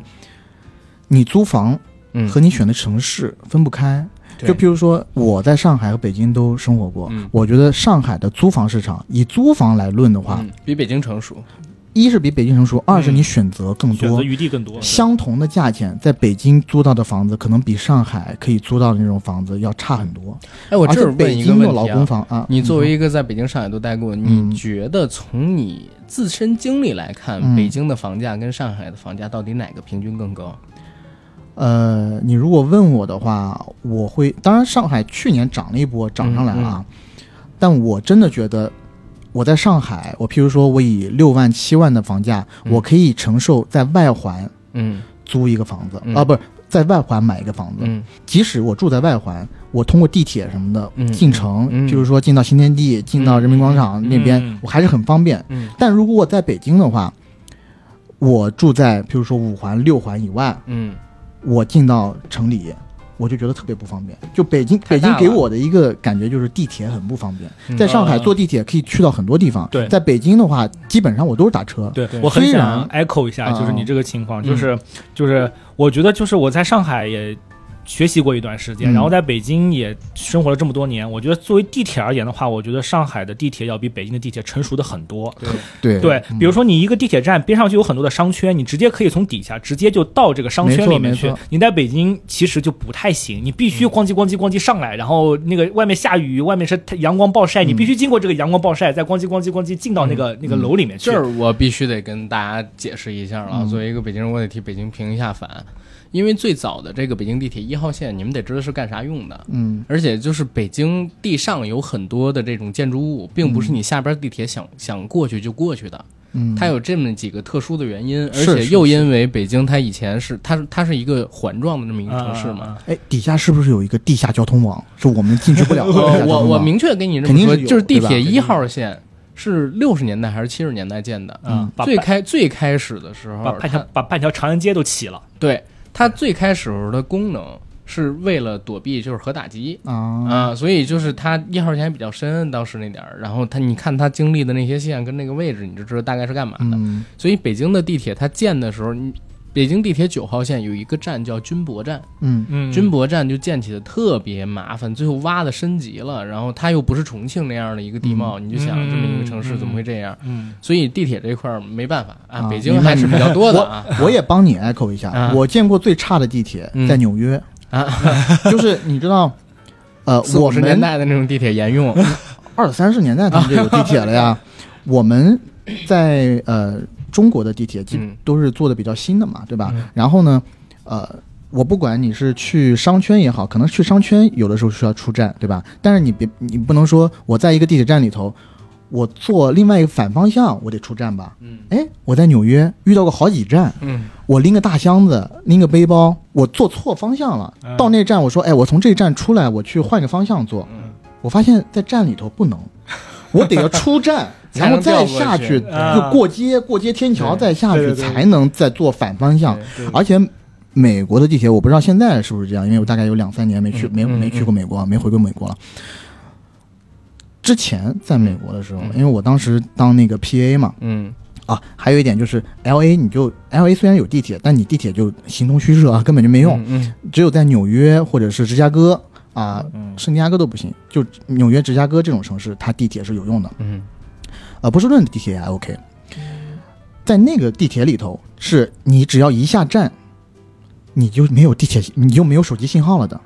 所以我有好几次，啊我就在跟人家通着话，我就忘了这回事了。然后一进去，哎，竟然信号就断了。，A C 曾经跟我说过，说纽约有的地铁啊嗯，就像弗兰克推情人那样一样黑，纸牌屋里那样一样我黑。我其实我也想帮你艾特一下，就是我们我们在法国学习过，然后巴黎的地铁也是这样子的，就是吧因为他们老牌子的太对对对太老了。然后巴黎的地铁到什么程度？它那个窗户竟然能打开，啊，然后开的特别慢，然后两个地铁擦肩而过的时候，对你似乎能够摸到别人的手的那个感觉一样，啊就是这样子。然后它那个站间隔特别的短，嗯就是它开一会儿，就停。对，开一会儿就停，开一会儿就停，开一会儿就停。啊，嗯我我们在呃纽约的时候，它那个地铁啊超有意思，嗯中间有一段是有信号的，你知道哪一段吗？哪一段？从那个纽约本岛 去布鲁克林，在布鲁克林桥上，因为你在桥上桥上行是驶，你这段是有信号的。然后一进到那个纽约本岛，然后进到那个中国城那边的时候，嗯啊、又没有信号了。对，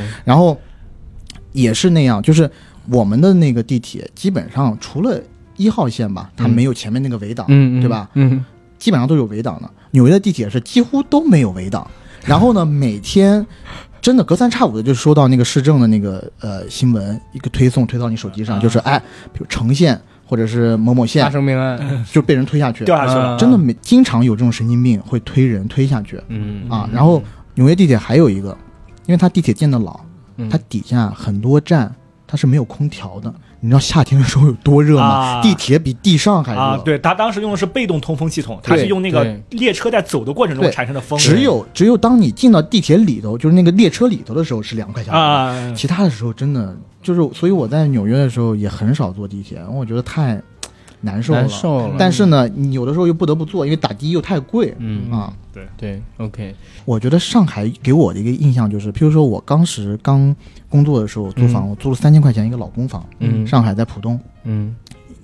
那个公房呢，外面看起来也不怎么样啊，嗯。但是我进去以后呢，我感觉哎，设施啊、条件啊都还不错。嗯。但在北京，你如果是三千块钱，然后租房的话，嗯。真的选择太少，而且北京的老公房有的时候那种筒子楼特别吓人，就进去以后那个卫生状况让我就是扶墙而出。对对对对，我觉得啊啊不行不行，我不能住在这里，就是就是。太脏了。然后是是是，而且那个那个筒子楼里面就黑压压的、黑乎乎的。嗯嗯嗯上海的那种老公房呢，基本上它还是那个就是通道那块儿，它还是敞开的有一，点对对格调对对就是还是有一些格调。然后包括上海的那个市政做的比较好，它会翻修，啊，然后让你觉得那个老公房嘛就没有那么差。嗯你住一住还是可以的，而且尤其你作为呃刚毕业的学生，也没有多大选择的时候，嗯嗯呃，在北京确实比较少。譬如说北京，哦对，还有一个比较荒比较好笑的，就我当时来北京租房，我就想呢，我不能租那么远，所以呢，我就选择了双井这块地界。嗯双井这块地界呢，一出来一看吧，就是它是一个商圈，在北京也算一个比较大的商圈了，对吧？嗯然后我就问那个呃中介，我说，哎，双井这边的商圈相当于呃上海的哪个商圈啊？那中介想了想跟我说，啊、双井这边可能相当于上海的徐家汇吧。我当时心里就快骂娘了，你知道 他没有吗？去过他没有上海去过上海他没有去过上海。我我我当时心里真的开始骂娘了，我就说徐家汇，你是当我没去过上海吧？徐家汇是什么样？你是说你是什么样你要样？你要说呼家楼那儿像，可能还有点那啥哎。对，呼家楼都不像。那哪儿像？你说徐家汇嘛？嗯徐家汇我觉得就跟 CBD 差不多，嗯，或者是三里屯那片。啊，但基本上都不太像，因为你上海很多这种大的商圈就建的特别好，嗯。而且特别现代化？是北京不差，我爱北京，我也是北，我也是新北京人。啊，但是呢，我还是要说一下，上海的选择比较多，比较多。啊。对对对，然后至于你说回到工作这边的话，毕业选择，啊不，我还我还我是说城市发展，啊，你对到哪个城市去发展？对对对对，我还没讲完，我忽然想一下，就是，呃，而且譬如说我当时有朋友在上海中山公园附近、嗯。静安那片儿，嗯，四五千块钱我可以租一个很不错的房子了。哦，啊，哦。而且呢，可以跟别人合租，有的是跟合租，可以啊。对吧？可以？的，对那片位置又好，对吧？然后呃，设施又棒，对，但你要在北京四五千块钱，我在双井你都租不到好房子。你你看没看过一个抄袭神剧叫《爱情公寓》？啊！看过，我我当时看抄的是我最爱的那部剧，好多剧啊对对对啊！我当时看他那个不是是 How I Met Your Mother，对啊嗯哈梅神马姐哈的，然后我当时呢，我看了一下，他导演叫汪远嘛，嗯他们接受一采访说，《爱情公寓》这个故事只能发生在上海，就是这，就是因为只有在上海才能有这样的租房文化，嗯然后能有这样的房子，他在北京不行。他当时是这么说的。嗯虽然我对那个剧我也是批评他抄袭啊，但是这句话我是认的，你知道吗？嗯是我当时一因为一开始在北京的时候，我是住在我的那个哥哥家嗯住一段时间，他在华贸公寓嘛，那那小区就很好，对吧？然后我就自己租房子租在了双井的时代国际，其实也还不错，嗯不差了。时代国际东那个苹果社区那一片儿，天之骄子。都还 OK，但是呢，你可以明显感觉到，如果我拿这个钱，我去那个上海的话，呃，可以找到比这个小区，包括比这个楼，嗯，同等价位的要好的房子嗯啊。嗯然后其实也也并没有那么远啊，就是说通勤代价也没有那么大。嗯，对那这是北京跟上海租房城市不同。嗯然后我想在这儿就是加一个，咱们稍微用一点点时间啊，聊个引申的问题，就是大家觉得如果是刚刚毕业的应届毕业生啊，在北上广深这样的一线城市，包括我们也可以加上一些就是准一线城市最近的新概念啊，嗯什么青岛啊、重庆之类的，哎杭州，对杭州，他们对于这种城市的选择啊，大家可不可以给点什么建议？我觉得作为应届毕业生的话，呃第一选择是你的，呃，反正从我出发、是你的行业发展、对职业发展。对，比如说以我为例，影视行业，我是在影视行业做的。嗯嗯我在上海工作了一年呢，我就会发现，哎，在上海的影视文化气氛不太足。嗯我去各一个咖啡厅里面聊的都是谈生意啊、谈期货呀、金这些东西，金融。金融对，然后我当时的想法就是，我很想要来北京，啊，因为北京是中国的政治文化中心，然后影视中心都在这儿，大的导演全部的都在这儿。对，中影也在这儿，所以，当我一回到北京以后，我就发现，呃，不是回到，当我一来到北京以后，嗯。我就发现我不太能换地地方了，嗯，因为其他地方呢，与北京相比，这个，呃，圈子在这儿，对圈所有圈子，然后包括其他的那公司啊、链条、产业链啊，都在这里边。对，然后我当时在上海的时候，最夸张的一次嗯，我一个星期出差北京，飞了三趟，早上去晚上回，早上去晚上回，就特别特别辛苦，特别累。影视嗯行业是这样的，它对。资源全都在北京，不能说全都在，但是最大部分好的对最核心的都在北京，都在北京。对。对然后呃对，然后因为我是做医疗这个行业的，其实就是我自己来说，就是一个从小城市到大城市的一个例子啊。就是我可以说说，就是以我自己吧，以我自己这个视角为一个为一个观点来向大家说一下。首先第一点就是，呃，大家是应届毕业生，这个嗯应届这两个字，其实在我们这个这个行业里面还是比较重要的。嗯就是你这次找工作的时候，其实你有一个应届毕业生的 title，无论是你以后的这个有呃个优势吗对，有一个很大的优势在这面。有很多的像我们这个行业里面，很多有些呃医院也好，或者说是一些科研院所也好，他可能不太愿意去招呃社社招对社会上的人，对对社社招或者说是这种不是应届的这样的人。嗯啊，所以说应届这一点，大家就是说一定呃把这个东西当成一个优势，用好自己的优势。然后第二个来说的话，就是说是呃大城市的问题，就是说我个人觉得大城市而言，它肯定以我的视角来看的话，大城市必然。或者说是大部分的情况下，它相对来说比较公平。嗯。呃，可能一些场外的因素，或者说是这些东西会少一些，嗯它可你可能会被对你可能会更加的呃，你努力了之后可能被更加的容易被看到，但是但另外一个原因就是说可能不太允许你躺平，对对。嗯对，然后第三个就是我们这个我这个职业当中有一个很大的职业壁垒的问题，其实就是地域壁垒。嗯就是你其实大家如果去想想的话，你有没有发现，你在这个城市的这个城市最好的医院，基本上都是这个城市的医学院的学生直接过去的。是的，嗯，不太有那种从别的地方然后到那个医院去、去当大夫。基本上，如果是这么做的话，基本上是比如说人才引进，或者说你已经很厉害了，然后把你挖过来这么一个情况。哦对。这么说确实是，对我有也是也是行业角度，对，这是从行业角度上来说的话，就是说它存在一定的一定的地域壁垒。嗯。呃，如果说你想真的想去大城市发展的话，或者想去大城市去做一些更大的、更好的一个嗯憧憬这样的未来的话，那嗯必然呃医疗条件来说的话，北上广深这些一线城市肯定要比二线或者三线的城市要好一些。但我有个问题，就是我有个同学，嗯然后他是他当时高考也考得很不错啊，嗯是去中南大学，嗯，读湘雅医学了对对对，读了八年的那种本硕博连读。啊本硕博连读，然后我当时还跟他讲，哎，你这个读完以后，你就来大城市啊，我们一起团聚啊，都是哥们儿什么的。嗯嗯嗯但他最后还是留在长沙了。对对对对啊对，就是因为它地域壁垒很强。那么如果说大家想留在大城市的话，其实对在我们这个行业当中，呃，可能还是需要考研。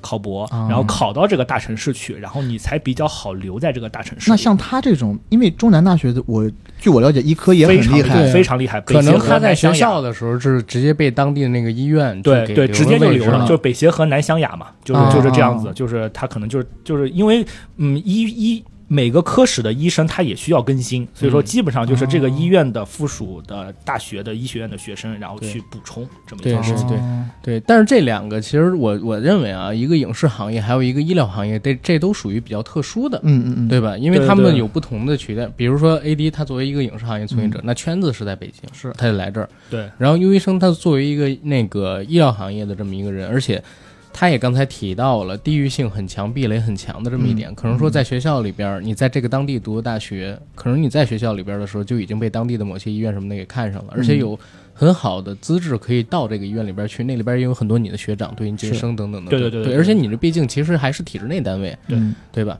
还是跟这个有一点区别。对，其实我想给这个大多数学万金油专业的朋友们一点点建议，嗯嗯嗯。因为有很多专业它俗称叫做万金油，就是你可以去干任何行业都可以，对吧？其实这也是绝大多数行业人才跟这个大学生他们的宿命，就是干的东西可能和本职专业相关度不高。啊。就是那这个问题的话，其实我就想给大家一些所谓的呃正能量，嗯，就是呃，既然大家有这个呃呃。选择的这个专业，或者说是啊，刚刚我也说了，在大城市里面，可能来说它相对来说更更公平，只能说相对来说它公平一些。那我其实对于大城市来说的话，还是给予一个比较肯定的态度。嗯，就是说是哪怕就是说是呃，你去这个大城市呃去见一些东西，你没有看过没有吃过猪肉嘛，也要去看看猪跑是什么样子，对，去看看更高精尖的东西是什么样子。其实眼界这个东西也很关键。当你觉得哎，在这个大城市我确实太累了，或者说有了自己心仪的对象。或者说有了一些生活上的一些其他的因素，这时候你不妨再选择回小城市，哎，也是一个比较好的选择。这就是我想给大家的一个观点。因为前两天我在那个新浪上边跟另外一个好朋友做了一场直播，我们聊的是有关于内卷是否要躺平的话题。然后我当时就提到了一个事儿，我说大家有没有想过，就是怎么跳出内卷？因为你们把手拿出来，我手里边比如攥了一个电子烟，嗯啊，我已经攥住它了。内卷是什么呢？我攥得更紧了。他要攥住手里边已经有的东西，因为蛋糕不可能再做大了，他就得在原来的这个蛋糕份额上面去想办法。然后行业顶尖人想吃更多嘛，底层人就更分不着了。然后我给年轻人的一个建议就是，我觉得不妨先到大城市打拼个一两年，然后看你能不能混出来。对，如果你混不出来的话，其实有一个方法叫做退而求其次，你带着大城市的经验和你的履历，去一个稍次于他的城市去卷别人。嗯，倒不是不能说卷吧，但这个 开玩笑，开玩笑，确实也是。但是你的竞争力在二线城市里边还是强的，而且很强的。对，虽然你可能收入下降，但你的消费也下降了，你的生活水平其实是提高的，而且你的可选择性会变得更多。嗯，但是年轻人如果是刚刚走出校园的，一定要到大城市里边先感受一下是什么样。哪怕你想创业，其实你也应该先在嗯工作上面积累一定的经验，这样才会。更得到投资人的赏识，因为最近也跟一些投资公司聊，他们对于还没有毕业的这种创业者给予的态度其实是非常不看好的。他们愿意投的，第一，你年龄不能太大，嗯，就是你过了三十五岁你再投，他可能也不太愿意投你。但是呢，如果你已经在社会上边有了三四年的工作经验，然后在你行业里边有了一定积累的知识，然后你这个时候可能二十五六岁到三十岁之间是他们最愿意去投的青年创业者的年龄，对。对吧？我觉得就是呃，我们的观点都是比较一致，嗯，然后尤其是像我，呃，优医生说他是从小城市来的，那我原生的城市不是我的家乡，就更小的城市，嗯，那有一些同学呢，他就是留在了小城市，也没有去过大城市，嗯，这种留在小城市的同学呢，很多人呃一辈子。都会有一个幻想，嗯，就是说，如果我当时去了大城市会怎么样？嗯，然后就会有那种不甘心，因为在小城市里面呢，很多时候，呃，你得到得到了一份工作，那份工作就是你一眼可以看到头了，嗯啊，你这辈子可能就这样了，对对对，所以他们就会不甘心。所以我的建议也是，先去大城市看看，看看自己能混成什么样。对，实在不行，还有这个最后的港湾，你可以回来，啊，找一份比较。呃，轻松的工作，对，待着也可以，那你也不会后悔，因为你尝试过了。对，反而最不建议的就是一毕业直接躺平，因为你一旦躺平了，你以为躺的是地板，但是我告诉你，地板下有地下室，地下室，但地下室之下还有地狱，地狱还有十八层。但如果人家家里趁 W 呢，人家那就不叫躺平，人家叫享受生活，享受生活，是是，人家叫享受 life's meaning，去寻找生命的意义，你知道吗？我看，对。然后本质上来说，其实对于年轻人来说，其实真的二十岁到三十岁这段时间，就是大家犯错、经历社会毒打的时期。对，嗯，对，多去经历，多去感受。我觉得这个东西总归，呃，不要去急于求成的去想，我三十岁一定要去做出什么这样的事情出来。其实，哎呀，这大家太急于求成了。对，对，去经历、去感受就好。然后我想给大家的建议就是，呃，其实大家想到大城市的时候，真的不需要局限于北上广广深。这四个城市，因为在我看来啊，广州在某些程度上已经被北上广有一点被抛下来了，对，有有一点点被抛抛到后面了。不管是呃人均工资啊还是什么的。也好啊，这个不能讲是吗？啊，公斤的就是 OK，就是呃，我给大家建议是，当大家去选择大城市的时候，不需要把目光仅仅局限于那四个一线城市，因为现在有一些城市，就像我们刚刚说的杭州。阿里巴巴的大本营，嗯。有很多很多的工作机会，嗯而且现在不管是房价也好啊，生活娱乐也好，不次于对，上海或者是其他地方。然后重庆、成都，大家别看这些是偏于西南，嗯。但是呢，他们有一些产业也是相当发达，是。嗯。而且呢，重庆、成都这两个城市，我觉得，呃一个是它体量也够大，二一个呢就是他们的那个生活生活节生活节奏相对慢，对。对对对而且成都的话，天府之国。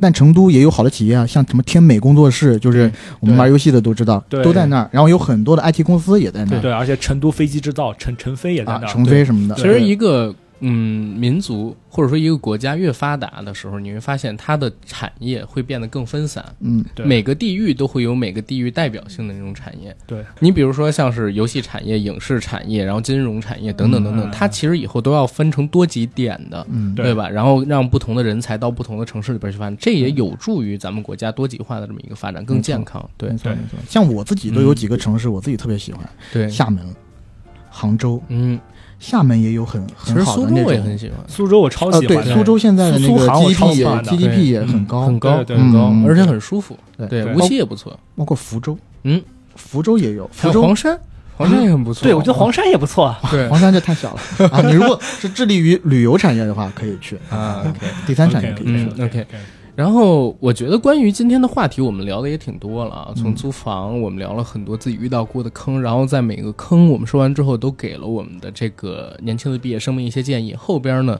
又聊了聊对于城市的选择，毕业之后应该怎么样对自己的职业有一个简单的规划。但是这块没有细聊，我们之后可以再开期节目来聊这个事情。这期还是以租房为主。其实我想到最后呢，跟大家声明一个观点，就是第一，绝大部分年轻人租房你是避不开的，嗯，对吧？嗯刚刚走上社会的时候，那你就一定要从我们这期节目、我们的血泪史里边接受一点点经验教训。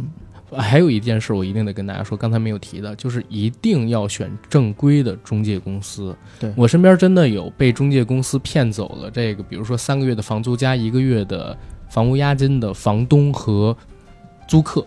啊，在去年二月份两边吃对两两边边吃然后啊这样的血淋淋的案子在，一定要选大的正规的中介公司，而且，呃，一般如果你是第一次租房，你没有那个能力，你把握不住跟房东之签的，嗯所以还是选一个中介公司，哪怕被人挣点中介费也没事儿，千万要听劝。之前参加过咱们节目录制的飞鱼，他以前是做电影动画的，后来嗯来北京一个大厂去上班了，就就相当于被人挖走了嘛。嗯他来之前，我一再跟他说，你要租房一定选一正经的中介公司，或者我帮帮你。嗯他说他自己都搞定了，然后前些日子来我这儿录节目的时候跟我说，哎呀，还是被坑了，就是一定一定一定要选一个靠谱的中介公司。嗯然后我们不是做广告，所以我们大家就自己去搜有哪些公中介公司比较大了啊。但是千万不要因为省那么一点点的中介费，自己一个人逞大能，嗯，然后跑去想把一些事儿都自己搞定之类的。一般刚刚步入社会的学生是把握不住，的，除非是你有经验了，像我有有一个朋友刚刚说的那样，他唠社会嗑。没有没有，他看中了一套房子，嗯。然后呢，但那个房子呢，他又不想通过中介来跟他签，啊，对，然后就一直在他楼下蹲点那个房东，啊，然后等房东出来的时候，他就跟房东自己加了微信，然后最后成功的和谈房东谈了一个比较心仪的价钱，而且也省掉了中介费。对胆大心细，对啊有多大这个得有能力，对，有多大能力干多大的活儿，对对吧？然后这是刚才说的第一点，第二一点是啥？第二一点就是刚才其实两位说的有一个地方特别好，就是我们不要急于求成，尤其是年轻人不要急于求成。嗯嗯，我前两天在读那个徐浩峰的《刀与星辰》嘛，他那里边有一句话说的特别好，有些时候要尝试着，或者说要学会忍耐，去做一个平凡的人，做一些平凡的事儿，因为这些平凡其实是你生命中的积累。嗯，对啊，它会在某些不经意的时间突然爆发出光彩，让你成为一个不普通的人。啊，OK OK OK，所以基本上我们这期节目聊到这儿也就差不多了，嗯还是祝这些青年毕业生们好运，对吧？人生第一课一定要学好，啊精彩的未来在等着你们。前程似锦吧，祝大家前程似锦，前程似锦，前程似锦，好前程似锦，那谢谢大家，拜拜。拜拜。